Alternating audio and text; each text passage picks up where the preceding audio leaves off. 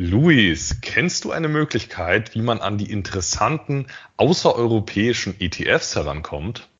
Da fallen mir spontan zwei Möglichkeiten ein. Entweder über einen teuren, nicht EU-regulierten Broker oder per Andienung über Optionen. Dann schauen wir uns doch gerne mal die zweite Variante mit der heutigen Podcast-Folge an.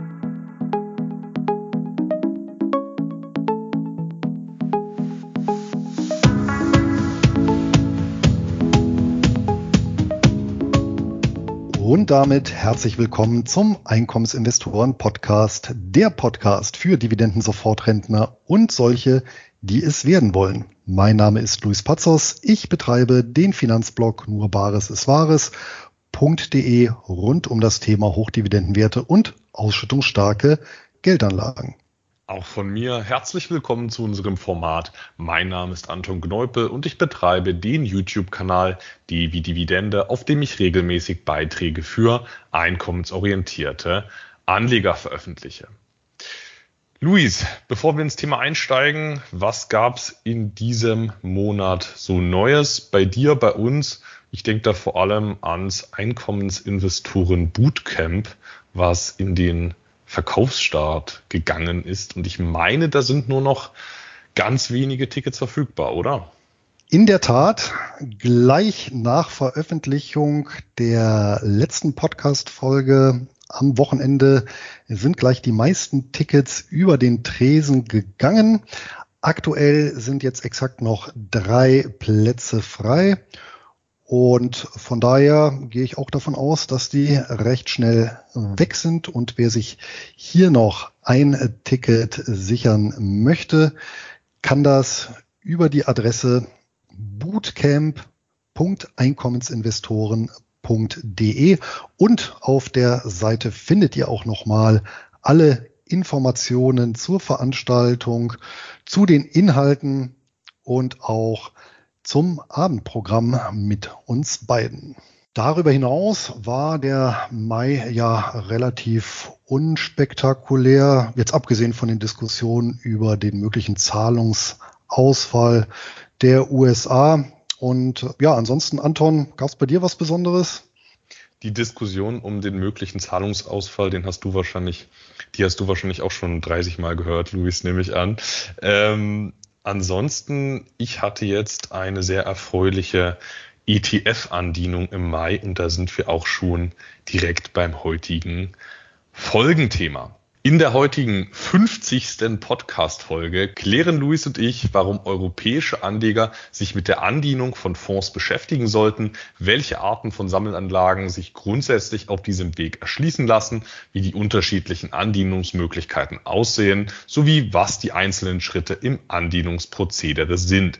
Selbstverständlich wird auch diese Folge mit unseren beiden Hochdividendenwerten des Monats abgeschlossen doch bevor es losgeht, schildert Luis wie gewohnt nochmal kurz das Angebot unseres Sponsors. Aber auf jeden Fall. Und das ist wie gewohnt CupTrader, der Online-Broker mit Sitz in Düsseldorf und unsere persönliche Empfehlung für alle Einkommensinvestoren, die Wert legen auf ein kostenloses Depot, günstige Handelskonditionen und den Zugang zu allen bedeutenden Weltbörsen. CupTrader bietet den Kunden durch die Anbindung an Interactive Brokers, eins der weltweit größten Brokerhäuser, die Möglichkeit, mehr als eine Million Wertpapiere an über 120 Börsenplätzen zu handeln. Und das schließt Terminbörsen und damit Optionen zwecks Andienung mit ein.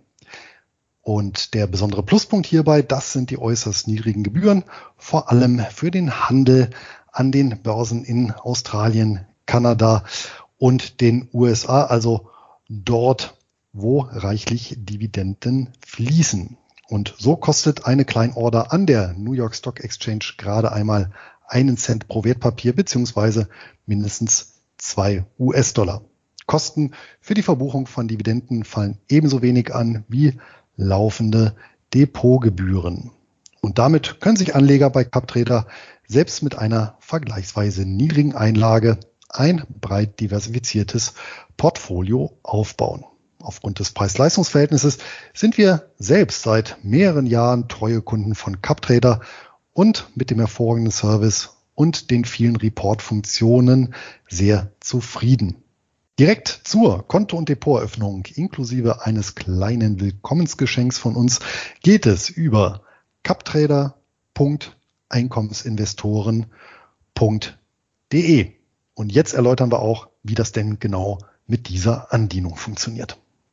Ja, zum Einstieg bietet sich vielleicht an, erstmal zu klären, warum überhaupt sich die Andienung lohnt. Luis, was ist denn aus deiner Sicht das besonders Interessante der, bei der Andienung oder wieso ist die überhaupt erforderlich? Also es gibt zwei Grundmotive für eine Andienung. Und wenn wir von Andienung sprechen, dann reden wir davon, dass wir ein Wertpapier nicht direkt erwerben, also eben nicht über einen Kaufauftrag ja, uns direkt Stücke ins Portfolio einbuchen lassen und dafür Geld auf den Tresen legen, sondern dass wir das Wertpapier über ein Derivat letztendlich indirekt erwerben. Und Andienung heißt in dem Fall, wir erwerben ein Derivat, also ein Recht auf den Bezug von Wertpapieren und üben dieses aus, beziehungsweise lassen dieses ausüben und gelangen so eben indirekt an die entsprechenden Wertpapiere, die uns dann ins Depot gebucht werden. Wie das Ganze funktioniert, erläutern wir gleich. Es gibt wie gesagt, zwei Grundmotive. Das eine Motiv ist natürlich, dass ich das Wertpapier anders nicht handeln kann. Und hier ist das große Stichwort. Wir hatten ja auch vorhin die Andienung im Zusammenhang mit ETFs erwähnt. MIFID 2. Das heißt, es gibt ja eine Vielzahl gerade von Sammelanlagen beziehungsweise insbesondere ETFs, die seit vielen Jahren für in der EU äh, für Anleger, deren Wohnsitz in der EU ist, nicht handelbar sind bei EU-regulierten Brokern. Und nicht handelbar heißt in dem Fall nicht direkt handelbar, aber eben über den Umweg des Derivates doch. Und von daher ist die Andienung eben eine Möglichkeit, an Wertpapiere indirekt zu kommen, die ich direkt nicht handeln kann. Das ist das eine Motiv. Und das andere Motiv ist tatsächlich, nicht nur das Wertpapier zu beziehen, sondern statt auch noch Ordergebühren dafür zu bezahlen, noch einen äh, kleinen Extraschnitt zu machen, sprich eine Prämie einzunehmen und letztendlich dann obendrauf das Wertpapier zu bekommen. Wir werden gleich erläutern, ja, was für Vor- und was für Nachteile dieses Vorgehen natürlich hat. Aber das sind so die beiden Grundmotive, die es für eine Andienung gibt.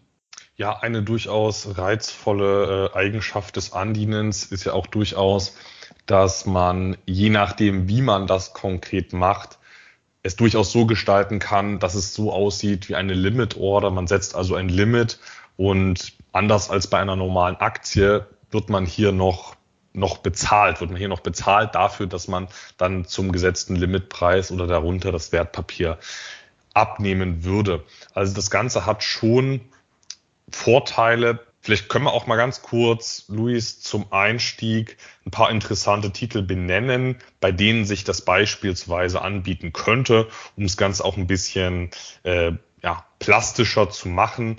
Ich persönlich würde da beispielsweise an den, an den PEO denken. Das ist der, der Adams Natural Resources Fund. Den hatte ich ja schon vor zwei Folgen, meine ich, als HDWDM vorgestellt. Ansonsten gäbe es da unter anderem den JP Morgan Equity Premium Income ETF. Das ist ein US-ETF. Der ist andienbar.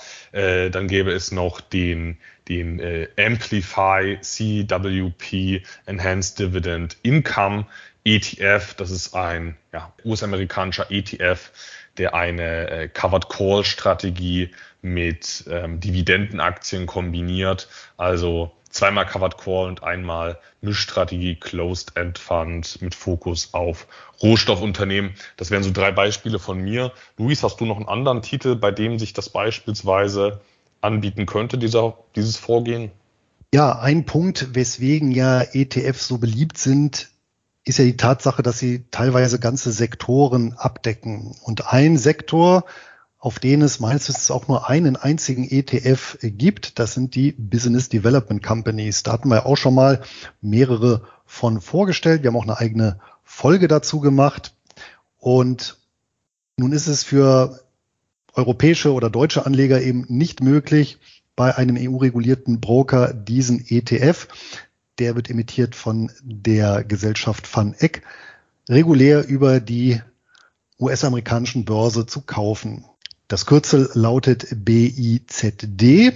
Allerdings werden eben Optionen auf diesen ETF gehandelt und damit besteht hier auch die Möglichkeit, sich diesen andienen zu lassen. Ein anderes, eher sehr exotisches Beispiel, da komme ich jetzt aber auch eben drauf, weil ich doch hin und wieder mal die Anfrage bekommen habe, nämlich von Anlegern, die den kanadischen Immobilienmarkt gerne per Sammelanlage abdecken möchten. Und nun ist Kanada ja nicht ein Markt, der in diesen Nischen besonders viele Wertpapiere anbietet. Und tatsächlich, wer lupenrein nur kanadische Real Estate Investment Trusts, also börsennotierte Immobiliengesellschaften, erwerben möchte, da ist die Auswahl eben auch sehr, sehr eng. Es gibt einen ETF, nämlich den iShares S&P TSX Capped Real Estate Investment Trust Index ETF mit dem Kürzel XRE. Der deckt den Markt tatsächlich breit ab. Der Titel erfüllt nicht die MIFID 2 Voraussetzungen, um hier gehandelt zu werden.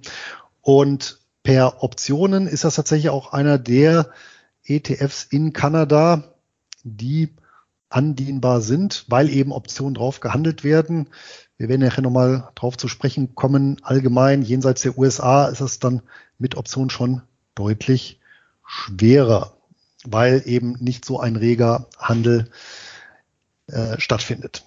Und drittens, einen Exoten jenseits einer lupenreinen Dividendenstrategie. Anton, auch darüber hatten wir uns ja mal unterhalten. Das Interessante gerade am US-amerikanischen ETF-Markt ist ja wirklich die Vielzahl der ETFs, sei es jetzt Länder, Branchen oder spezielle Themen. Und ich wette, wenn man lange genug nachforscht, dann findet man auch den äh, berühmten äh, burmesischen Wasserbüffel ETF, von dem der Finanzvisier ja immer schwärmt. Und ähm, Scherz beiseite, ich habe ja auch mir als Hochdividendenwert des Monats vorgestellt von Global X den MSCI Nigeria ETF, also hier einen äh, ETF auf ja eins der größten afrikanischen Länder, welches tatsächlich über eine Börse verfügt. Auch der ist so direkt hier von Deutschland aus oder von der US nicht handelbar über das Kürzel NGE an den US-amerikanischen Börsen, aber auch auf denen werden Optionen gehandelt und somit besteht die Möglichkeit, mir diesen andienen zu lassen. Ja, also wer hier auch jenseits der Dividenden nach ja, exotischen Wertpapieren schaut oder ja, bestimmte wirklich Nischen abdecken möchte, der findet hier auf jeden Fall interessante Werte und die lassen sich tatsächlich über Andienung ins Depot buchen. Ja, dann sind wir eigentlich direkt schon bei dem Punkt, welche Märkte sich überhaupt über diesen Umweg erschließen lassen und welche auch nicht. Zunächst einmal besonders gut über Optionen, über Stillhaltergeschäfte, über Andienungen erschließbar sind tatsächlich primär die US-amerikanischen Exchange Traded Funds. Da, also der ETF-Markt ist schon mal sehr groß Gleichzeitig sind die Optionsmärkte ziemlich liquide, heißt auch auf die allermeisten US-ETFs existieren ähm, mehr oder weniger liquide Optionsketten. Ähm, es braucht ja tatsächlich gar nicht unbedingt so wahnsinnig liquide Optionsketten, um sich die Titel erfolgreich ins Depot zu holen. Ähm, hohe Liquidität ist ja eher dann gefragt, wenn man laufend aus Prämieneinnahmen ein Einkommen, ein Einkommen bestreiten möchte. Das wäre ja hier gar nicht der Fokus, sondern ähm, man möchte sich das Ganze ins Depot holen, auch wenn man, obwohl man ansonsten gar nicht rankommen würde. Also in den USA geht es bei sehr, sehr vielen ETFs. Es klappt auch bei einer Handvoll von US-CEFs, also bei den traditionellen US-CEFs sind das tatsächlich eine Handvoll, nämlich exakt fünf. Ansonsten gibt es diverse Non-Traditional Closed-End Funds, also Business Development, äh, Business Development Companies, BDCs, das sind die äh, nicht traditionellen Closed-End Funds und die sind auch überwiegend ähm, ja, über Optionen andienbar. Dort hat man aber generell den Vorteil, dass diese in den allermeisten Fällen ähm, ja, ganz regulär handelbar sind, weil sie bei IB, aus welchen Gründen auch immer, also bei Interactive Brokers, ähm, aus welchen Gründen auch immer, als ganz reguläre Aktiengesellschaft äh, hinterlegt sind. Es wirkt ein kleines bisschen willkürlich, weil sie ja letzten Endes genauso wie die ähm, klassischen traditionellen CEFs einer vergleichbaren, aber angepassten Regulation unterliegen. Heißt, in den USA geht ziemlich viel. In Kanada haben wir, wie du schon gesagt hattest, den X-Re. Der zahlt ja sogar monatlich aus. Von daher ganz interessant. Ähm, gibt da noch einige in Kanada und in Australien geht auch ein bisschen was. Aber der interessanteste Andienungsmarkt ist schon tatsächlich, sind schon die USA. Und hier ist der Vorteil ja auch, dass US-ETFs schwerpunktmäßig ja nicht nur in den USA investieren, sondern es existiert für fast jedes Land, beispielsweise auch für Nigeria, ein eigener ETF-Mantel, sodass man sich über andienbare US-ETFs schon allein ein Weltportfolio zusammenbauen könnte. Also die Zahl andienbarer Produkte, die liegt schon im dreistelligen Bereich. Ein ergänzender Punkt hierzu, Anton, weil du mich was ganz Wichtiges gesagt hast. Auf sehr viele US-ETFs werden Optionen gehandelt. Das heißt aber nicht im Umkehrschluss, dass all diese ETFs sich für systematische Stillhalterstrategien eignen. Ja, also ich warne auch davor, die meisten davon eignen sich dafür nicht, weil zum Beispiel diese Optionsketten zu dünn sind. Also es gibt zwar Optionen, aber zu wenige, ja, an zu wenigen Verfallstagen mit zu großen Kursabständen. Das heißt, mit solchen Papieren ist es dann sehr schwierig, eine systematische Stillhalterstrategie abzubilden. Das heißt, da, wo es dann wirklich ausschließlich um die Prämieneinnahmen und nicht um die Andienung geht. Ja, der Vorteil da ist tatsächlich, dass es überhaupt Optionen gibt und selbst wenn es nur wenige Optionen gibt, eignen die sich für eine Andienung. Aber wenn es nur wenige gibt und die Kette nicht sehr sagen wir, breit und tief bestückt ist, ja, nämlich in Zeit und in Strikes, also in Kursen, Andienungskursen, dann eignen die sich nicht für systematische Stillhalterstrategien. So, aber was sind denn, Luis, die technischen Voraussetzungen für ein solches Andienen hochausschüttender Sammelanlagen? Das ist natürlich auch ein ganz wichtiger Punkt, denn eine Kröte, die entsprechende Anleger schlucken müssen, die sich einen entsprechenden Titel andienen lassen wollen, ist die Wahl des richtigen Brokers. In dem Fall also ein Broker, der über eine Anbindung an die Terminbörsen, zumindest an die wichtigen Terminbörsen weltweit verfügt. Hier insbesondere natürlich ja, ins Herz der Terminmärkte nach Amerika. Das ist die bankenseitige Voraussetzung. Die zweite Voraussetzung ist natürlich, ich muss Optionen handeln dürfen. Und das wiederum bedingt meine persönliche Einstufung. Also das kennen wir ja alle, wenn ich ein entsprechendes Depot bei einer Bank, bei einem Broker eröffne, dann muss ich ja ankreuzen, was für Erfahrungen, mit welchen Instrumenten ich in Jahren habe, wie sehr ich mich da selber einschätze und also das zum einen, was mein, meine Erfahrung, meinen Hintergrund angeht, zum anderen aber auch, was meine Ziele angeht, ja, also zum Beispiel eben Kapitalerhalt oder auch durchaus spekulative Gewinne. Und nur wenn diese beiden Größen, also meine Erfahrung und meine Ziele mit den, sagen wir mal, Chancen und Risiken des Optionshandels äh, konform gehen, dann werde ich überhaupt erst für den Terminhandel freigeschaltet.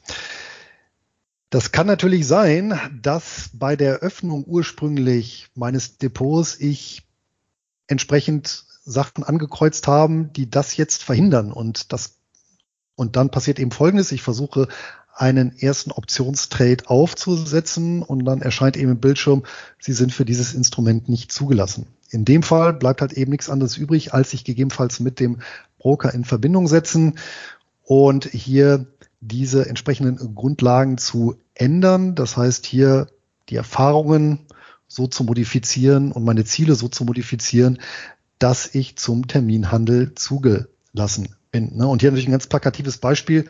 Ja, wenn ich als Ziel eher Kapitalerhalt und einen konservativen Ansatz ankreuze, dann werde ich kaum für den Terminmarkt freigeschaltet werden. Also im Prinzip, Anton, ist es dasselbe wie mit den Aktien, ja, also überhaupt zum Aktienhandel zugelassen zu werden, nur eben letztendlich eine Stufe drauf. Selbstverständlich klappt das alles so perfekt bei unserem Hausbroker CapTrader und eine wichtige Anmerkung noch meinerseits. Anleger sollten aufpassen, dass sie die Begrifflichkeiten Optionen und Optionsscheine nicht miteinander vermengen. Optionen sind ja letzten Endes standardisierte Finanzinstrumente ohne Emittentenrisiko, zumindest ohne klassisches Emittentenrisiko. Die Anleger handeln untereinander und da gibt es keine klassische Gegenpartei bei einer klassischen Option, die sich da laufend was rausschneidet. Bei einem Optionsschein handelt es sich ja viel eher um eine um ein ja, derivatives Finanzprodukt, was von einem Emittenten mit Emittentenrisiko ausgegeben wurde. Und über einen solchen Optionsschein kann man eben nicht dieses Vorgehen, wie wir es heute beschreiben, ähm, durchführen. Also eine Andienung ist nach meinem Kenntnisstand über das Instrument der Optionsscheine ausgeschlossen. Ich weiß nicht, Luis, vielleicht gibt es da mittlerweile schon irgendwelche Neuerungen. Ich würde mich wundern. Nein, meines Wissens nicht, weil ich mit Optionsscheinen ja auch gar nicht short gehen kann, wie ich das eben bei, wie es eben bei Optionen der Fall ist. Ja, dann würde ich sagen, gehen wir jetzt mal die einzelnen Möglichkeiten durch, wie man sich entsprechende interessante Produkte ins Depot holen kann. Wenn man beispielsweise bei CapTrader ist und man möchte einen GP kaufen, man möchte einen XRE kaufen oder einen PO kaufen, man erhält ein Not Tradable, ein rotes Logo, wenn man auf die Titel geht. Wie kann man sie sich jetzt trotzdem ins Depot holen? Da gibt es drei Möglichkeiten, drei Optionen über das Instrument der Optionen. Das ist zum einen der Shortput aus dem Geld, dann der Shortput im Geld und dann nochmal der Long Call im Geld. Eine ganz kleine Erläuterung von mir und Luis, dann kannst du gern auch noch mal, dann kannst du gern auch noch mal ein bisschen detaillierter ähm, da reingehen. Also Short Put aus dem Geld, was verbirgt sich dahinter? Beim also erstmal Short, die Begrifflichkeit, man verkauft etwas, dann hat man es mit einem Put zu tun und dann ist das Ganze aus dem Geld. Also wir verkaufen eine Put-Option, die aktuell keinen inneren Wert hat. Man könnte sich das so vorstellen, ähm, ein Wertpapier notiert aktuell, ich hatte es jetzt so konkret bei mir zuletzt bei JP, das Wertpapier notierte minimal über 55, pro Anteil minimal unter, äh, minimal über 55 und ich habe dann einen Short Put bei 55 verkauft, also sozusagen ein Limit gesetzt. Es war aus dem Geld, weil es unter dem aktuellen Preis war. Das ist so eine Möglichkeit. Ähm, was verbirgt sich dahinter? Wieso existiert das Ganze überhaupt? Jemand anderes kann sich über den Kauf dieses Puts, ich bin der Verkäufer, jemand anderes kann sich über den Kauf dieses Puts gegen fallende Kurse absichern. In dem Fall war es ein minimaler Verlust von äh, gut 55 auf 55.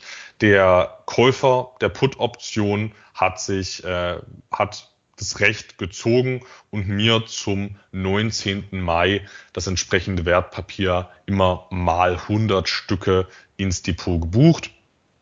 Ich habe natürlich die Prämie dafür erhalten. Das wäre jetzt die Variante Short Put aus dem Geld. Also es ist wie eine Limit Order einzustellen. Allerdings wird man damit noch äh, mit einer Prämie honoriert bei diesem Vorgehen. Zweite Option, Zweite Vorgehensvariante wäre der Short Put im Geld.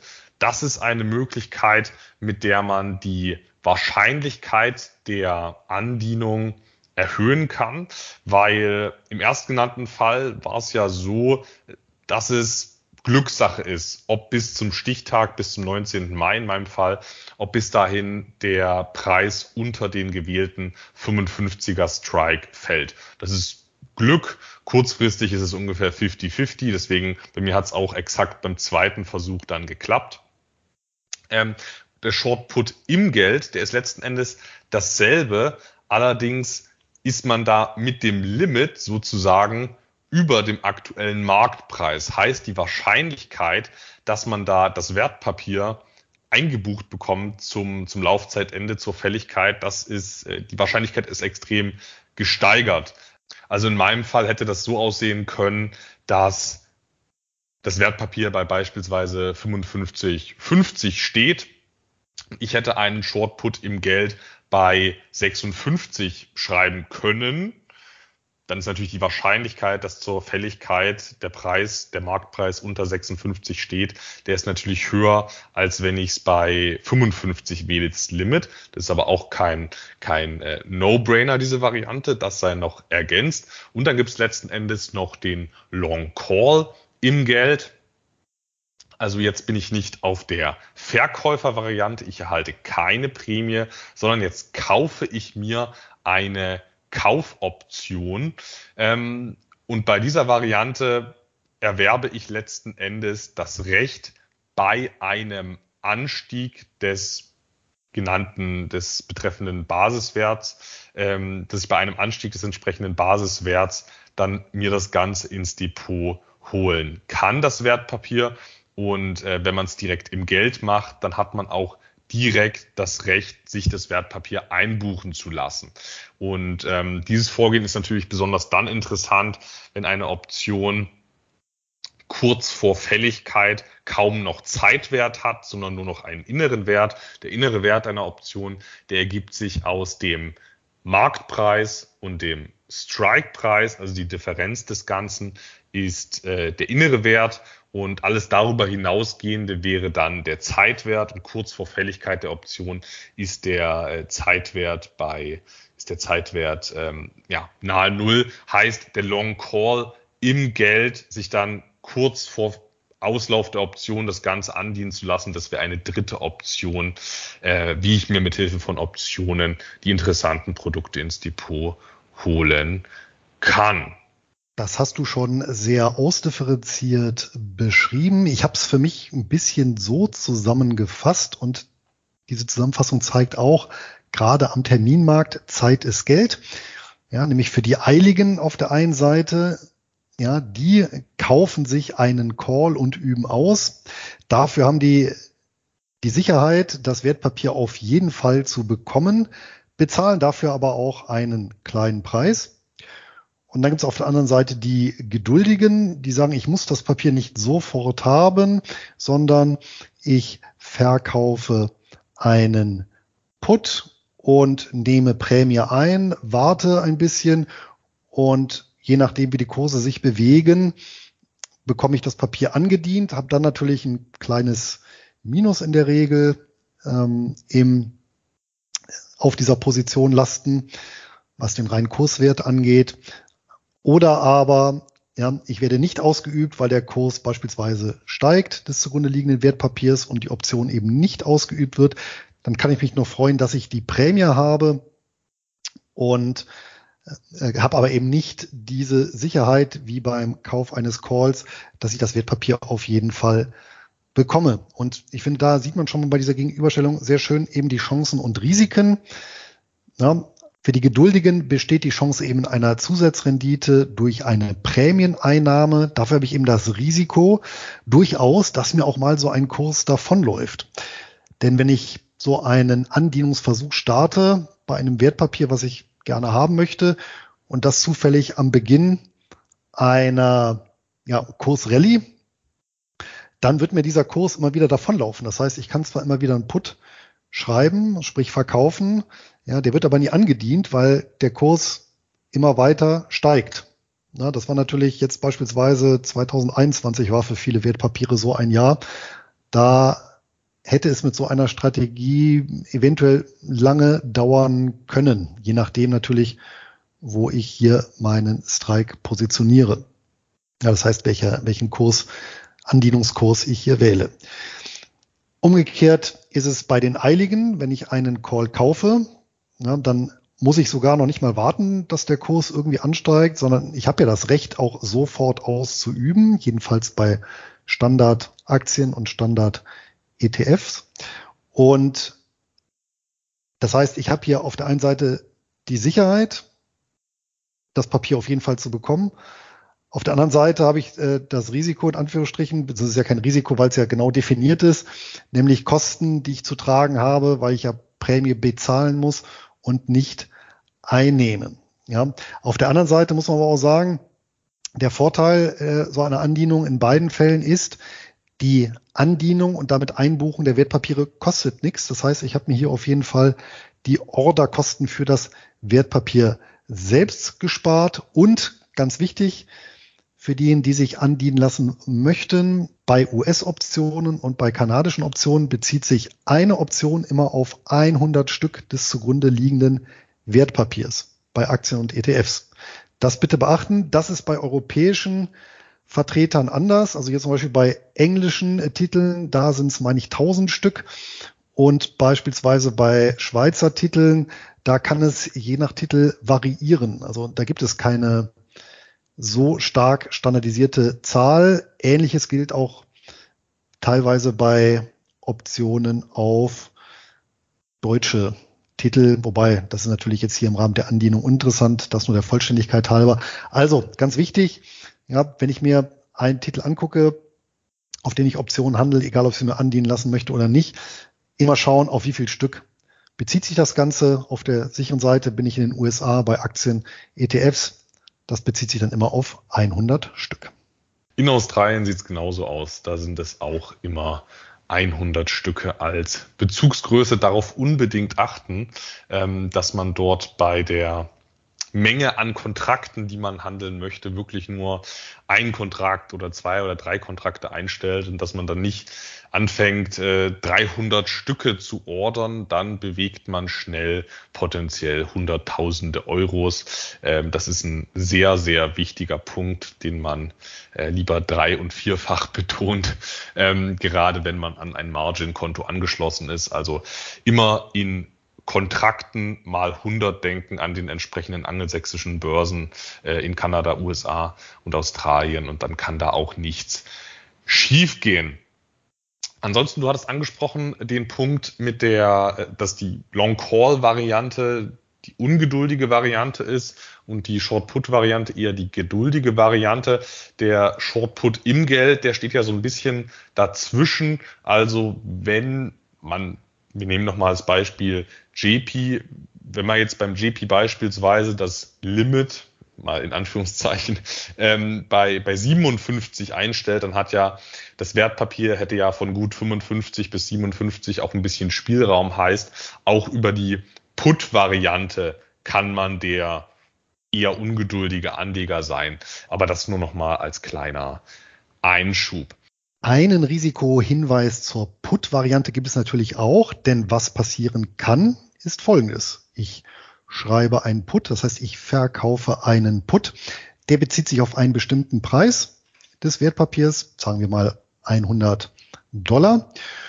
Und bevor dieser Put fällig wird, fällt der Kurs des zugrunde liegenden Wertpapieres stark. Kann ja durchaus mal passieren.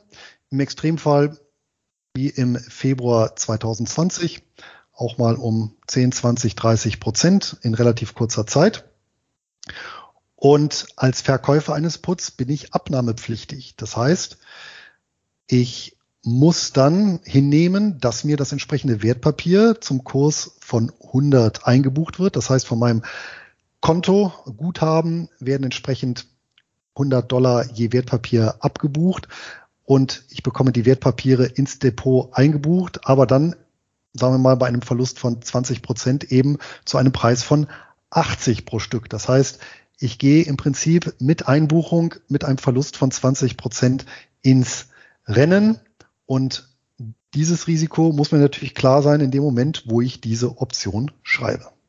Und genau aus diesem Grund ist es so wichtig, sich gut zu überlegen, ob man einen Titel wirklich haben möchte. Und da unterscheidet sich eben auch, ist man Optionshändler, der auf Prämieneinnahmen aus ist, oder ist man langfristig orientierter Einkommensinvestor. Ähm, und das ist eigentlich das Schöne, wenn man langfristig orientierter Einkommensinvestor ist, der nicht auf die Prämieneinnahmen schielt, dann kann einem dieser Fakt tatsächlich, äh, Gott sei Dank, entschärfend egal sein, weil ob ich jetzt mit Verlust angedient werde, weil ich mir den Titel über eine Put-Option kaufen wollte, oder ob ich mir das Ganze direkt gekauft habe, also angenommen, der Titel wäre direkt handelbar gewesen, ähm, oder hätte ich mir den Titel über einen äh, Long Call gekauft oder hätte ich ein Limit eingestellt. Es hat in jedem Fall dasselbe Ergebnis. Also nur weil ich mir den Fonds über die Short-Put-Variante holen möchte, das ist kein, also diese, dieses Einbuchungsrisiko zu Verlusten, das ist eigentlich nichts, äh, nichts Besonderes, weil ich kann auch direkt einsteigen und dann fällt der Titel um 30 Prozent. Oder ich habe einen Put entsprechend eingestellt und dann bekomme ich zum Laufzeitende den Titel mit 30 Prozent minus angedient. Das ist exakt dasselbe. Ähm, und wenn man sagt, ich würde den Titel wenn man ein Anleger ist, der gern mit Limit Orders arbeitet, wenn man sagt, ich würde den Titel mit, mit fünf Prozent minus, wenn er fünf Prozent fällt, dann würde ich den Titel nehmen. Dann kann er ja, nachdem er um fünf Prozent gefallen ist, nochmal um 30 Prozent fallen. Dann hätte man exakt dasselbe Ergebnis, wie als hätte man eine Put-Option mit fünf Prozent Abstand gewählt. Also ja, es wirkt im ersten Moment als besonderes Risiko, ähm, dass man dann letzten Endes mit hohem Verlust angedient wird.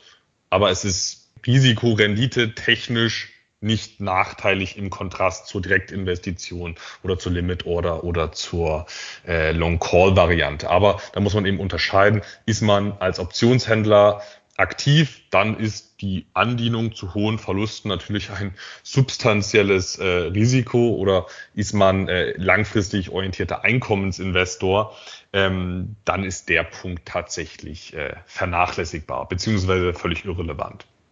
Gut, jetzt könnte sich ja der eine oder andere Anleger fragen, ob so ein Andienungsprozedere, also dieser Ausweichweg, um an bestimmte Titel ranzukommen, ob dieses Vorgehen nachteilig gegenüber einer Direktinvestition ist. Also ähm, ja, man hält ja beispielsweise bei der Short-Put-Variante hält man ja Liquidität, ist das Ganze nachteilig.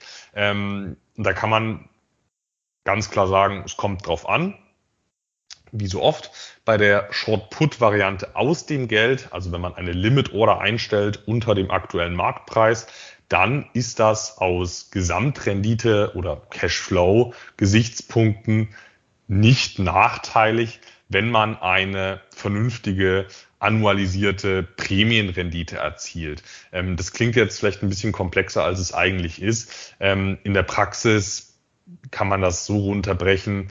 Die Prämie, die man erzielt für eine entsprechende eingestellte Put-Operation oder man könnte auch sagen, für dieses, die Prämie, die man erhält für dieses Einstellen der Limit-Order, diese Prämie hochgerechnet auf ein Jahr durch den Wert, um den es geht, also Basiswertpreis mal 100.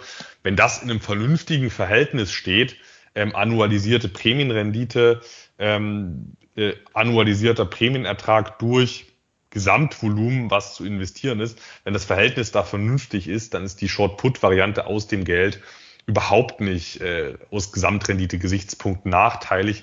Gerade in der aktuellen Zeit sind tatsächlich die erzielbaren ähm, Prämienrenditen sehr attraktiv. Also äh, 10 Prozent sind da nicht unüblich. Das ist jetzt auch kein Free Lunch. Man ist ja, äh, man hat ja die, die Opportunitätskosten der nicht erzielten Dividenden, weil man noch nicht investiert ist. Und man hat Opportunitätskosten, weil der Basiswert vielleicht ansteigt und man nicht investiert ist. Aber es geht ja darum, ob diese Variante nachteilig ist. Und das ist sie eben nicht, wenn der Prämienertrag vernünftig Aktienmarkt ähnlich ist oder zumindest ähm, Basiswert ähnlich ist. Wenn man ähm, einen, einen Anleihen-ETF, der fünf Prozent Renditeerwartung hat, sich andienen lassen möchte, dann kann man natürlich auch mit anderen äh, Prämienrenditen zufrieden sein, damit man aus Sicht der Opportunitätskosten nicht schlechter gestellt ist. Bei der Short-Put-Variante im Geld, dann wäre dann sieht es prinzipiell ähnlich aus. Da braucht man auch eine vernünftige äh, Prämie, damit man aus Sicht der Opportunitätskosten nicht deutlich schlechter gestellt ist, damit man nicht äh, ja, die ganze Zeit Cash hält und man Rendite verpasst. Ja, man braucht prinzipiell ähm, eine vernünftige Prämie, aber hier ist noch zu beachten, dass ja Put-Optionen im Geld einen inneren Wert haben. Also angenommen, man hatte sein, seinen Put-Limit, seinen Put-Strike bei 55 gewählt und der Titel steht jetzt bei 54, dann ist der innere Wert der Put-Option ja einen Dollar oder eine Geldeinheit.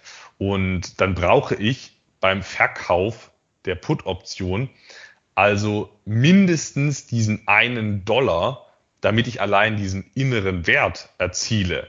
Wenn ich meine, wenn der innere Wert dieser Put-Option im Geld wenn der innere Wert dieser Put-Option im Geld bei einem Dollar liegt und ich verkaufe die Put-Option äh, für 50 Cent, dann verschenke ich mein Geld. Das ist äh, eine ganz schlechte Idee. Put-Option im Geld unter innerem Wert zu verkaufen. Ähm, heißt, wir sollten dort mehr als den äh, inneren Wert an Prämie erzielen, damit die Short-Put-Variante im Geld rentabel ist. Und im besten Fall sollte man deutlich mehr als inneren Wert erzielen, damit man auch eine vernünftige Prämienrendite hat und man nicht durch die Opportunitätskosten deutlich schlechter gestellt ist. Und zur Long Call Variante im Geld lässt sich noch sagen, dass man kurz vor Fälligkeit äh, aufgrund des niedrigen Zeitwerts der Option nur ein marginales Agio zahlt, also auch die Long Call. Äh, auch der Long Call, der hat ja dann einen inneren Wert. Das ist kein Problem, für diesen inneren Wert Geld auszugeben. Also Wertpapier steht bei 56. Mein Strike beim Long Call liegt bei, äh, bei 55. Diesen inneren Wert zu zahlen, das ist kein Problem. Aber kurz vor Fälligkeit sollte der Preis der Option, eben nur marginal über diesem einen Dollar liegen. Und wenn das auch so ist, dann zahlt man auch effektiv, um reinzukommen in das Wertpapier, nur ein marginales Agio. Und das würde ich dann auch für vertretbar halten. Aber da muss man sich im Fall der Fälle ansehen, ähm, dass man da nicht dann wie bei manchen Closed-End-Funds 10% Agio zahlt, um in den Titel möglichst schnell hineinzukommen das wäre es jetzt erstmal zu, den, äh, zu dem Punkt, ob das Ganze nachteilig gegenüber einer Direktinvestition ist oder nicht. Es könnte jetzt vielleicht im ersten Moment alles ein bisschen erschlagend sein. In der Praxis ist es aber deutlich einfacher und schneller gemacht, als es jetzt hier vielleicht anmutet. Wir haben heute auch Sachen erklärt, die nicht unbedingt relevant sind für die Praxis. Theoretisch könnte man äh, einfach nur die neuen Punkte aufzeigen, die man anklicken muss in der, im, im Webinterface von CapTrade einfach nur neun Punkte anklicken und dann bekommt man die Titel mit etwas Glück eingebucht. Ähm, aber wir wollten ja heute auch ein bisschen umfangreicher äh, die Funktionsweise erklären, damit man auch grob weiß, was man da als Anleger macht. Bleibt dann noch die Frage, wie nutzen wir das Instrument selber? Und ich zumindest für meine Person, das ist ja hinlänglich bekannt, nutze Optionen vor allem für systematische Stillhalterstrategien, eher weniger für gezielte Andienungen. Gezielte Andienungen, das mache ich hin und wieder, hier auch überwiegend dann im ETF-Bereich. Da allerdings tatsächlich weniger, um mir einen Titel, den ich sonst nicht handeln kann, andienen zu lassen, sondern dann eher im Rahmen ja, einer besagten Strategie, indem ich mir eben ein Wertpapier andienen lasse, auf das ich dann beispielsweise wiederum Call-Optionen schreibe. Allerdings, das ist wirklich eine Nebenstrategie, die ich praktiziere und nicht ja, mein Hauptmetier in dem Bereich. Also tatsächlich, ich selber nutze das Instrument der Option rein zur Andienung um der Andienung willen so gut wie gar nicht. Wie sieht's denn bei dir aus, Anton? Ja, bei mir ist ja die Nutzung von Optionen zu Andienungszwecken die einzige, äh, mein einziger Kontakt mit Optionen. Also ich meine, ich habe ich habe ja Covered Call Fonds, Covered Call ETFs, die handeln dann selbst Optionen, heißt, ich kann von Optionsprämien Cashflows profitieren, aber aktiv Optionen handle ich aus strategischen Gründen überhaupt nicht. Aber tatsächlich äh, hier und da zu Andienungszwecken, das mache ich in den USA, mache ich in Kanada, in Australien. Und mein Beispiel mit dem, mit dem JP, das hatte ich da schon angeschnitten. Also ich habe mir den JP Morgan Equity Premium Income ETF jetzt am 19. Mai zu einem 55er Strike andienen lassen, habe da, meine ich, nach Kosten sogar über 50 Dollar Prämie erzielt. Also wenn man das mal hochrechnet, das sind auch über, über 10 Prozent äh, Prämienrendite da gewesen.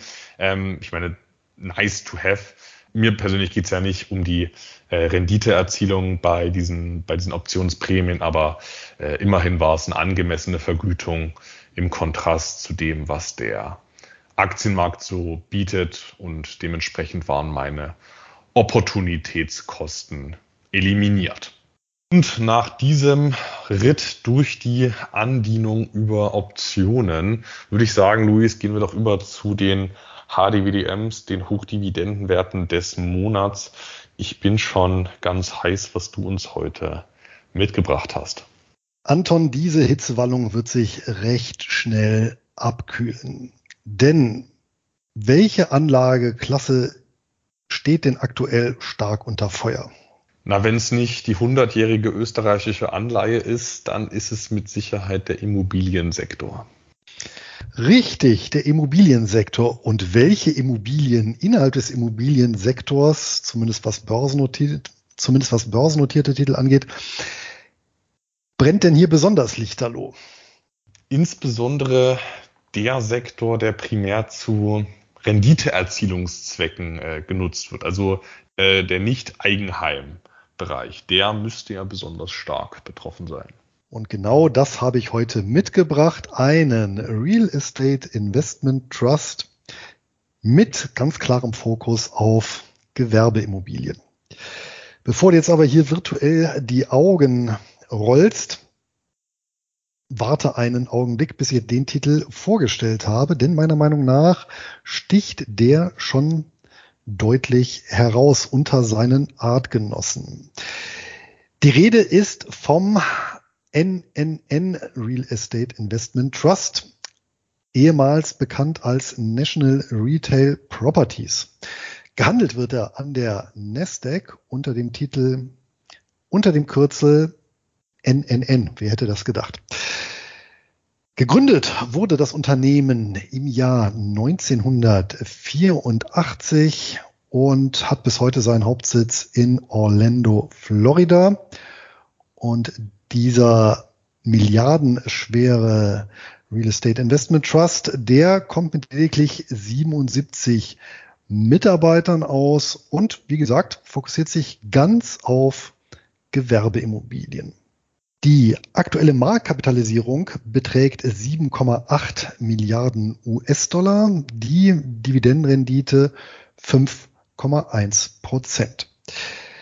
Der Total Return über die letzten 30 Jahre, der beläuft sich auf 11,1 Prozent pro Jahr. Das heißt, hier kombiniert Dividendenrendite mit Kursgewinn. Allerdings muss man natürlich sagen, die Kursgewinne in den letzten zehn Jahren, die waren dann eher etwas bescheidener mit knapp über drei Prozent. Die letzten fünf Jahre waren es 7,5 Prozent pro Jahr. Und die letzten drei Jahre allerdings 40 Prozent pro Jahr, was allerdings an dem tiefen Shutdown-Crash-Fall liegt. Denn das Allzeithoch lag Anfang 2020, konkret am 21.02. bei 58,15 Dollar und dann ging es rasant runter bis zum 3.04.2020 auf 26,46 Dollar, also über 50 Prozent minus. Nach diesem schweren Absturz hat sich der Kurs aber ordentlich berappelt, ist dann auf 49,76 hochgestiegen. Das war dann am 11.06.2021 und danach im Zuge der Zinsanstiege sicherlich auch auf aktuell 43 Dollar abgebröckelt. Also letztendlich über die zweite Hälfte 2021 und das Jahr 2022, wo es ja ohnehin den Immobiliensektor sehr gebeutelt hat. Da ist auch der Kurs runtergegangen. Also von dem besagten, ich nenne es mal nach Corona hoch, bei knapp 50 Dollar liegen wir aktuell 13,5 Prozent im Minus. Schauen wir uns die operativen Kennzahlen an aus dem Jahresabschluss 2022. Der Umsatz betrug 773 Millionen Dollar, der Vorsteuergewinn 473 Millionen Dollar.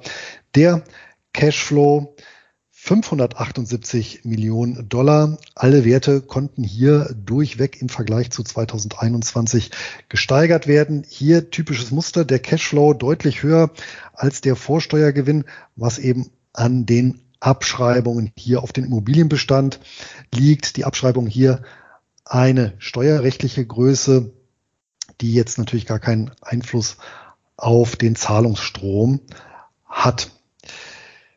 Im letzten Quartal wurden eingenommen 82 Cent pro Aktie an Cashflow und 55 Cent an Dividende ausgeschüttet. Das heißt, bezogen auf den Cashflow eine Ausstellungsquote von 67 Prozent in dem Quartal. Wenn wir in die Bilanz schauen, dann stellen wir fest, die Gesellschaft verfügt über mehr als 50, also knapp 51 Prozent in dem Fall Eigenkapital. In der Bilanz stehen insgesamt 8,146 Milliarden US-Dollar Vermögenswerte und das Eigenkapital dementsprechend gut 50 Prozent oder 4,125 Milliarden US-Dollar. Bemerkenswert auch, keinerlei Goodwill in der Bilanz, also die ist hier nicht künstlich aufgepumpt. Ja, der Goodwill, das sind ja so immaterielle Vermögenswerte, hier beispielsweise bei Übernahmen gezahlte Kaufpreise, die eben über den Substanzwert hinausgehen. Und das ist ja auch schon mal ein gutes äh, Zeichen, dass eben hier in dem Fall kein Goodwill in der Bilanz vermerkt ist. Heißt aber auch, angesichts der Marktplatzierung, wir haben hier ein Agio von 89 Prozent auf den reinen bilanzierten Gebäudewert. Ist das jetzt, also abzüglich der Schulden, ist das jetzt schlimm? Nein, äh, natürlich nicht, denn gerade bei Gewerbeimmobilien, da bezahlen ja Anleger weniger für die Substanz, also weniger für Stahl und Beton, als für das Ertragspotenzial. Du hast ja vorhin gesagt, Anton, Renditeimmobilien. Und hier ist natürlich entscheidend die Qualität, Laufzeit und die Gestaltung der Mietverträge. Und wenn wir hier mal ins Portfolio schauen, der Real Estate Investment Trust ist ausschließlich in den USA investiert, also da, wo die sich auskennen, dafür aber tatsächlich in nahezu allen Bundesstaaten, also in 49 Bundesstaaten de facto überall vertreten mit knapp 3500 Objekten. Bemerkenswert ist die Belegungsrate mit 99,4 Prozent. Und die lag seit 2003, also in den letzten 20 Jahren, nie unter 96,4 Prozent. Und wenn wir überlegen, was wir da hatten, da äh, ist schon eine bemerkenswerte Zahl. Vermietet sind die Objekte an über 30, vor allem große Mieter aus den Bereichen Restaurants, Apotheken, Kinos, Werkstätten, Tankstellen, Baumaschinenvermietung, Spielhallen, Bowlingbahnen und vor allem Supermärkte. Die größten Mieter, was jetzt die Objekte angeht, in Prozent ist zum einen die bekannte Kette hier 7-Eleven mit 4,6 Prozent, Mr. Car Wash mit 4,3 Prozent, Camping World mit 3,9 Prozent, LA Fitness mit 3,4 Prozent und GPM, das ist auch eine Supermarktkette mit 3,1 Prozent. Insgesamt also sehr breit ausdifferenziert, was die Nutzungsarten im gewerblichen Bereich angeht. Und eins haben die vor allem nicht mit dabei, und das ist nämlich der klassische Einzelhandel. Also wenn man mal so quer durchguckt, sehen wir hier wenig Potenzial, was sich jetzt der Onlinehandel schnappen könnte. Die durchschnittliche Restlaufzeit der Mietverträge ist ein anderer wichtiger Faktor, beträgt 10,3 Jahre. Nächstes Jahr laufen 3,7 Prozent der Verträge aus. Das ist also vergleichsweise wenig. Danach sind es ebenfalls pro Jahr immer deutlich unter 10 Prozent und knapp 60 Prozent der Verträge, die werden erst nach 2031 fällig. Und ähnlich ausdifferenziert wie die Mietverträge haben die auch die Schulden, die das Unternehmen hat, nämlich die durchschnittliche, nämlich die durchschnittliche Restlaufzeit, die beträgt 12,9 Jahre. Und die Fälligkeiten, die sind tatsächlich sehr, sehr gleichmäßig zwischen 2024 und 2052 verteilt.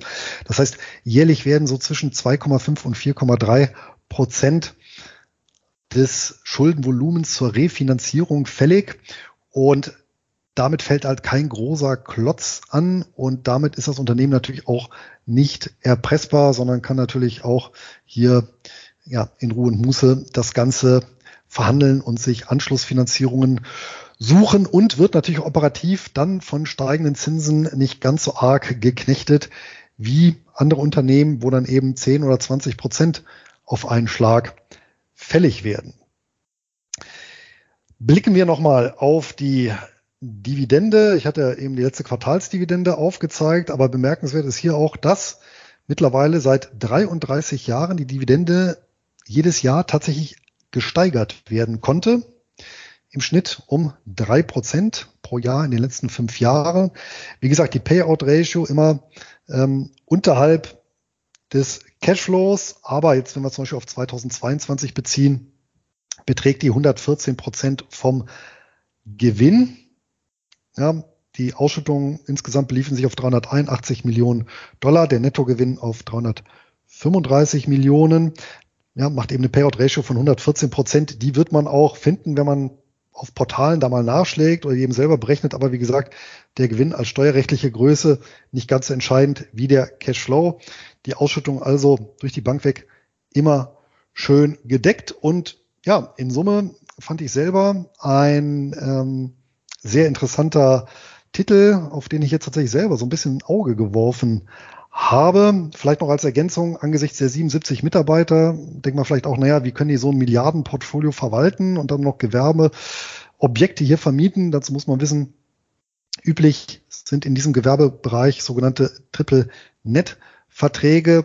Das heißt, hier wird zwar eine Mietzahlung fällig für das Objekt, ähm, die ist dann in der Regel etwas niedriger als eine normale Kaltmiete, beinhaltet dafür aber auch die Verpflichtung des Mieters, sich um alle Belange der Immobilie zu kümmern. Ja, also der berühmte tropfende Wasserhahn oder äh, ja, ähm, irgendwas, was hier äh, repariert oder renoviert werden muss oder geändert werden soll nach dem Gusto des Mieters. Das, da müssen die sich selber drum kümmern, ist halt für Vermieter in dem Gewerbebereich sehr, sehr praktisch in Deutschland nur teilweise im Gewerbebereich äh, verbreitet diese Vermietungsart. Und so kann ich eben auch so ein riesiges Portfolio durchaus mit 77 Mitarbeitern stemmen. Interessanterweise, den, den Titel, den kenne ich tatsächlich schon seit vielen, vielen Jahren, aber ich habe mich eben aus diesem besagten Punkt, naja, ausschließlich Gewerbeimmobilien, nie damit wirklich tiefschürfend auseinandergesetzt und nachdem ich mir den jetzt angeguckt habe, wie gesagt, durchaus passend zum Beuteschema und in Summe gibt es bei mir neun von zehn goldenen eierlegenden Gänsen. Bisschen Abzug gibt es dann für den reinen Fokus USA und ja gut, kann man auch noch drüber streiten. Die Bilanz könnte vielleicht noch ein Ticken konservativer sein für schwierige Zeiten, wobei das wie gesagt relativ äh, oder wobei die relativ gesehen schon sehr, sehr gut aufgestellt sind. Soweit zu meinem Hochdividendenwert des Monats. Und jetzt bin ich schon gespannt wie ein Flitzebogen, Anton, was du uns Feines mitgebracht hast. Ja, das war doch mal ein schöner Triple Net Lease Read, Louis. Ich mag die, die Triple Net Lease Reads ja sehr, weil die einen so Immobilienfondsartigen Charakter haben. Du hattest es angesprochen, diese Auslagerung von Aktivitäten wie Reparaturen, ähm, Renovierungsarbeiten, diese gesamten Tätigkeiten, die werden ja letzten Endes outgesourced und das Vehikel konzentriert sich primär aufs Asset Management und auf die Investor Relations. Und ähm, von daher fallen da auch viele Triple Net Lease REITs prinzipiell in mein auf Fonds fokussiertes Anlage äh, ja, Schema passen da gut rein in mein Konzept. Und ich meine, ich bin in den, in den äh, National Retail Properties beziehungsweise äh, Triple N REIT über eine andere immobilienlastige Sammelanlage investiert. Aber jetzt zu meinem HDWDM.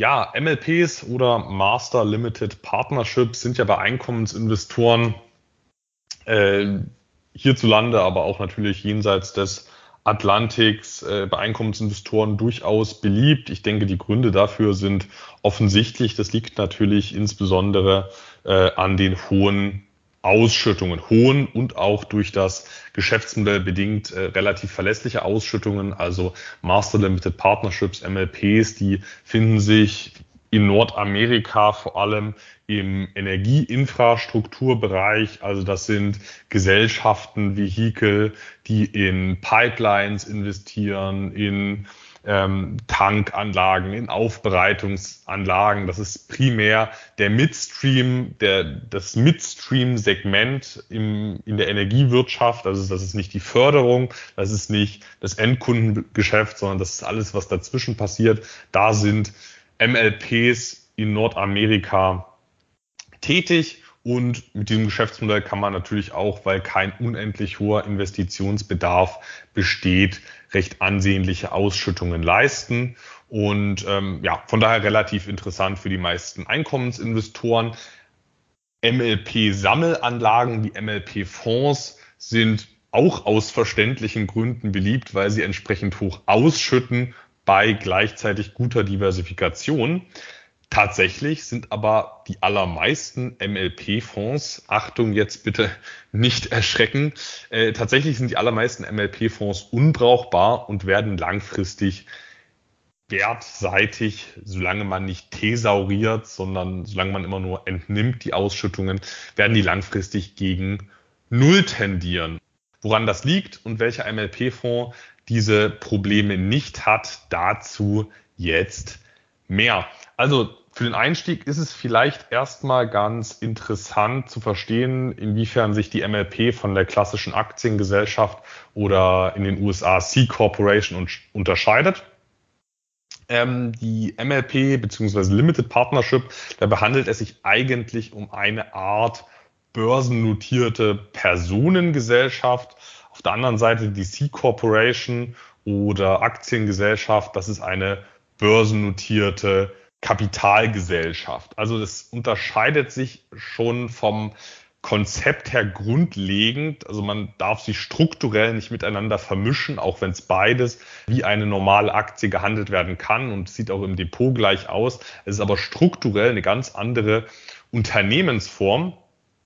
Und äh, insbesondere aus Sicht der Steuern unterscheiden sich Master Limited Partnerships von den klassischen C-Corps deutlich, denn MLPs werden als Personengesellschaft in aller Regel nicht auf Gesellschaftsebene besteuert. Die Steuerschuld, die ist komplett auf die Anleger, Investorenebene äh, vertagt.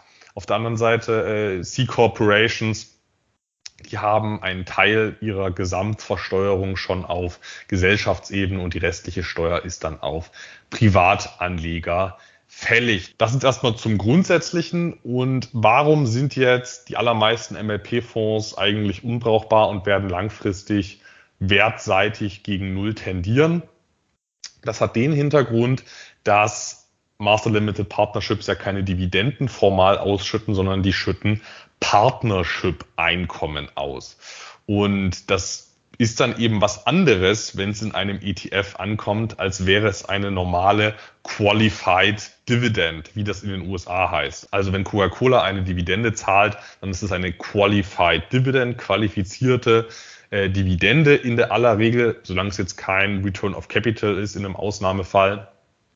Die MLP, sagen wir mal Enterprise Product Partners, die zahlt Partnership-Einkommen. Und das hat auf Fondsebene dann die Besonderheit, wenn fast das komplette Einkommen, die kompletten Barerträge Partnership Income sind und eben nicht qualifizierte Dividenden sind. Das hat den, den, ähm, den Effekt, dass dann auf Fondsebene Steuern berechnet werden. Und zwar nicht irgendwelche Steuern, sondern die regulären Unternehmenssteuern, je nachdem, welcher Satz gerade ähm, ja, offiziell gängig ist in den USA. Also die die werden ja auch ab und zu mal angepasst, die offiziellen äh, Körperschaftssteuern in den USA, aber der entsprechende Satz muss dann eben in diesem Jahr auf dieses Partnership-Einkommen auf Fondsebene abgeführt werden.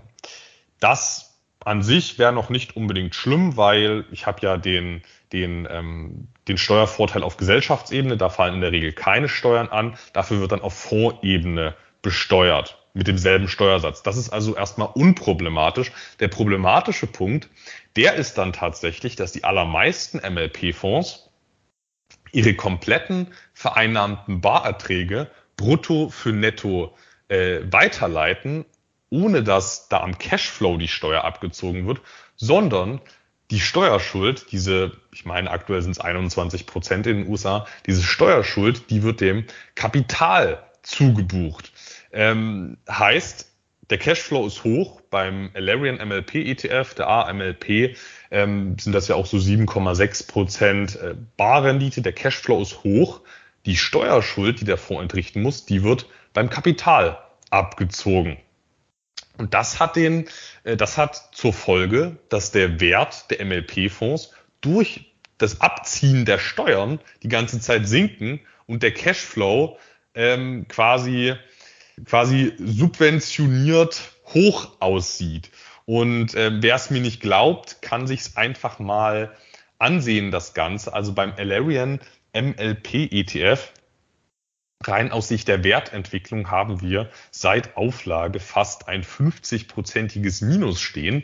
Und das liegt nicht daran, dass der, dass die Basiswerte sich so wahnsinnig schlecht entwickeln, sondern das hat den Haupthintergrund, dass dauerhaft Steuerschulden am Kapitalstock abgezogen werden. Und ähm, dass diese 50 Prozent im Minus so dramatisch sind, merkt man dann, wenn man sich mal einen Titel ansieht, der das nicht hat, dieses Vorgehen, dass man Steuerschulden am Kapitalstock abzieht. Und da sind wir dann bei meinem heutigen Hochdividendenwert des Monats. Das ist nämlich der ALPS Alarian Energy Infrastructure ETF. Also schon mal ein enger Verwandter zum klassischen Alarian MLP ETF. Dieser ist aber seit Auflage nur 17 Prozent im Minus. Also selber Sektor AMLP, Alarian MLP ETF 50 Prozent im Minus.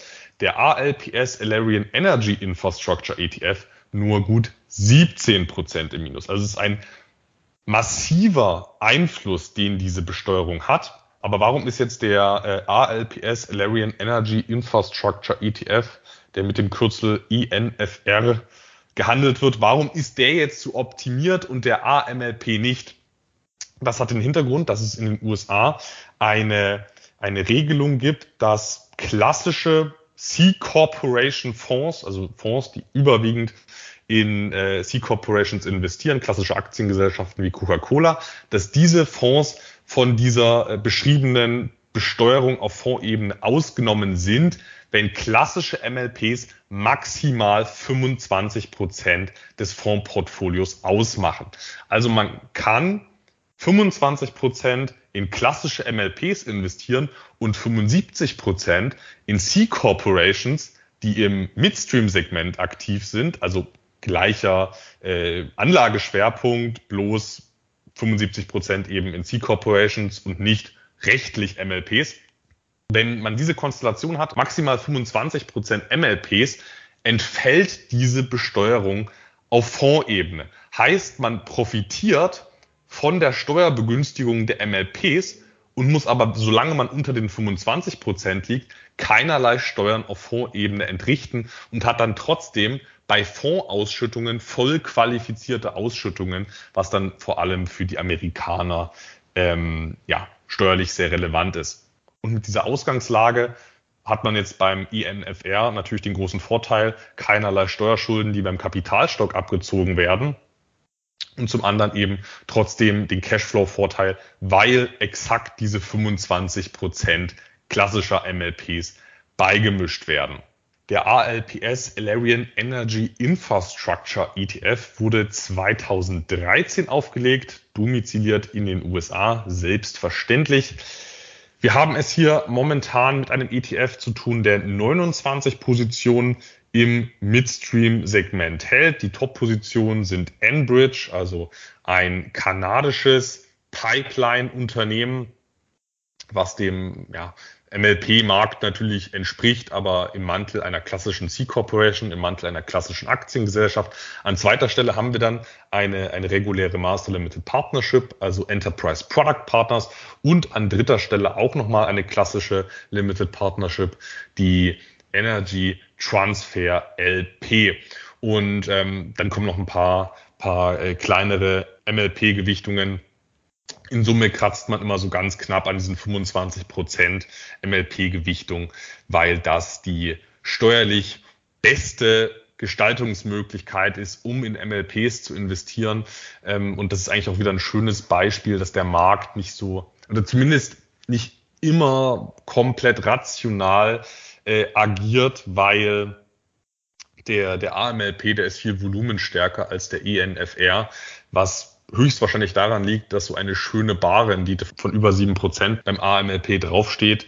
Hierbei handelt es sich um das steuerlich viel optimalere Produkt, aber es ist aufgrund höchstwahrscheinlich der niedrigeren ausgewiesenen Barrendite einfach von vielen Anlegern noch relativ verschmäht. Das Volumen, das liegt hier momentan bei 119 Millionen US-Dollar. Die Kostenquote, die liegt bei 0,35 Prozent im Jahr. Das ist auch weniger als der AMLP berechnet, obwohl der milliardenschwer ist. Ausschüttungen werden hier quartalsweise ge geleistet und die Barrendite, die liegt aufgrund der ja, genannten Rahmenbedingungen hier etwas niedriger bei 5,9 Prozent. Das hat natürlich den Hintergrund, dass C-Corporations Steuern zahlen müssen auf Aktiengesellschaft. Dementsprechend ist der Cashflow niedriger, den man weiterleiten kann. Aber es ist in der Gesamtheit betrachtet eine gleichwertige Ausschüttungshöhe. Also der AMLP, der zahlt eigentlich, wenn wir diese Steuerschulden, die am Kapitalstock abgezogen werden, ähm, wenn wir das mal mit betrachten, dann zahlt der AMLP gar nicht mehr. Es sieht bloß mehr aus. Und wenn ich als, wenn ich das Ganze als nachhaltig orientierter Einkommensinvestor betrachte, dann ist das ja hier der viel bessere Deal. Das sind eben 5,9 Prozent Barrendite voll verdient, ohne dass mein Kapitalstock langfristig gegen Null tendiert, äh, wohingegen ich beim AMLP über sieben habe und die sind eben durch äh, langfristige Wertverluste äh, ja, quersubventioniert. Die Ausschüttungsquote, die liegt ETF-typisch bei 100 Prozent. Die Steigerungsrate, die ist auch sehr attraktiv, obwohl der Energiesektor ja insbesondere in 2020 nicht gerade gut lief. Hier konnte man in den letzten fünf Jahren im Durchschnitt die Zahlungen um 8,9 Prozent anheben. Die Verschuldungsquote auch ETF-typisch bei 0 Prozent. Die Kursentwicklung, die ist etwas entspannter als im sonstigen MLP-Markt. Das ist ja auch ganz logisch. Wir sind hier seit Auflage gut 17 Prozent im Minus und haben hier eine deutlich entspanntere äh, kurstechnische Entwicklung, als man sie so bei MLP-Fonds kennt, eben weil hier nicht die ganze Zeit Steuerschulden äh, am NAV pro Anteil abgezogen werden. Der Maximalverlust, den hat man hier aber trotzdem relativ heftig gehabt. Einmal vom Hoch Anfang 2014 bis dann im Tief 2020 mit 69 Prozent. Und durch den ein oder anderen Abzug komme ich dann hier bei diesem meiner Meinung nach sehr fairen Produkt auf acht von zehn goldene Eier liegende Gänse und das Kürzel hatte ich schon genannt. Das ist ENFR. Regulär gehandelt wird der Titel über die NYSE Archipelago, also die NYSE Arca.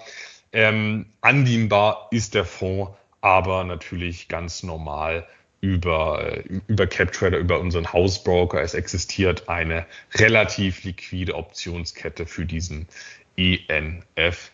Ja, ja, und das war's dann jetzt mit meinem Hochdividendenwert des Monats. Sehr schön. Dann schlage ich vor, machen wir hier den Sack zu. Mit der obligatorischen Belehrung im Brit den Hinweisen, dass erstens der Handel mit Wertpapieren mit Verlustrisiken verbunden ist. Zweitens, dass wir keine Haftung für Schäden übernehmen, die aus der Nutzung oder Nichtnutzung der angebotenen Informationen resultieren. Äh, drittens, dass wir natürlich für die Informationen bzw. deren Aktualität keine Gewähr übernehmen können. Hängt ja immer auch davon ab, wann der Podcast gehört wird. Viertens sind unsere Aussagen keine Anlageempfehlungen, sondern unsere persönlichen Meinungsäußerungen. Und fünftens sind wir, wie gehört, selbst als Investoren aktiv und die Möglichkeit besteht, dass wir Wertpapiere erwähnt haben, die wir zu handeln beabsichtigen oder die sich schon in unserem Portfolio befinden. Wenn ihr jetzt noch Fragen, Sorgen, Nöte oder Verbesserungsvorschläge habt, dann freuen wir uns über jede Rückmeldung, die dazu beiträgt, unseren Podcast zu verbessern und noch enger an euren Wünschen auszurichten. Nutzt hierzu gerne die Kommentarfunktion direkt unter der Podcast-Folge oder schreibt uns eine E-Mail an kontakt.einkommensinvestoren.de. Und wenn ihr keine Folge mehr verpassen möchtet, dann könnt ihr den Einkommensinvestoren Podcast auch direkt abonnieren beziehungsweise uns über einen unserer zahlreichen Kanäle folgen. Das war's für heute. Das war's für Folge 50. Auf bald und eine ertragreiche Zeit. Euer Luis. Und auch ich wünsche euch ein glückliches Händchen beim Investieren und viel Freude mit den vereinnahmten Ausschüttungen. Euer Anton.